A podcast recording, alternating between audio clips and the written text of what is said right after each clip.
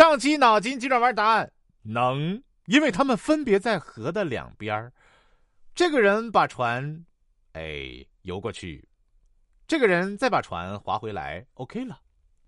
说这个有个放高利贷的财主，丢了一包银子，过了一个多月，拾到的人原封不动的给他送来了。那个财主把银子点了点，忽然皱起眉头来。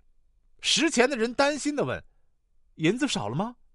他哭丧着脸说道：“银子虽是原封未动，可是，一笔利息却白白的跑掉了，跑掉了。想法都扭曲了，光看赚钱了啊，都不知道感谢那个拾金不昧的人。你说说。”是这个冬天呢，一个有钱人请了许多宾客，别出心裁的在大门前煮了一大锅奶茶，准备招待客人。锅子下面的火烧得很旺，奶茶翻滚沸腾。他便叫奴隶们拿了很多扇子出来，朝着大锅直扇。客人见了莫名其妙，奴隶们却想笑而不敢出声。路人见了，奇怪的问他：“这是为了什么呢？”那个有钱人得意洋洋的夸他，呃，是为了要奶茶冷些，好让客人进口。路人和客人都笑了，一起向他说道：“奶茶滚沸是因为火烧的太旺了，你为什么不抽柴熄火，却打扇止沸呢？”那个有钱人认为大家说的是笨主意，他抱起一块大石头，猛向锅中一噎，把锅给打破了。哈哈大笑道：“嘿嘿嘿嘿，你们看，奶茶把旺火熄灭了，何必还要抽柴熄火呢？哼，简直是一点儿常识都没有啊！怎么活这么大的？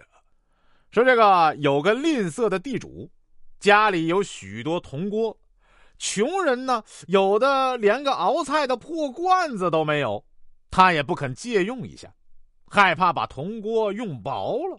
一天，登巴俄勇去见地主啊，这是一个藏族的笑话啊，献了哈达，要求借锅，说了半天好话，地主才答应借给他用两天。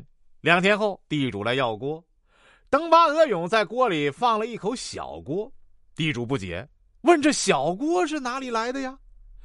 登巴俄勇郑重的答道：“啊，这锅生了个儿子，因为是你的锅生的，一起给你吧。”第二次他又去借锅，地主想：“喂，我把锅借给别的人，还来时总是用薄了一点唯有借给他，一个出去就两个回来。”于是便慷慨的答应了。这次，登巴俄勇借了一口大锅。这几天后。地主又来拿锅了，他又在锅里放了一口小锅，仍然把它给了地主。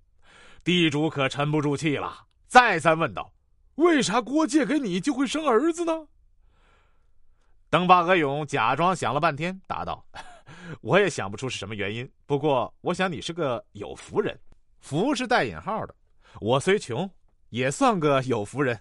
两个福人遇到一块儿，锅就会生儿子了。”地主一听，哈哈大笑，认为说的很有道理。临走时，地主对登巴俄勇说：“哎，今后你缺啥尽管说吧。啊，啊，几天后我还要借锅，不过要再大一点的。”回去后，地主把这事儿告诉他老婆，他老婆一听就说：“哎呦，可惜这锅不是金子的，要是金子的，借给他一次就生个儿子，多借几次不就会发大财了吗？”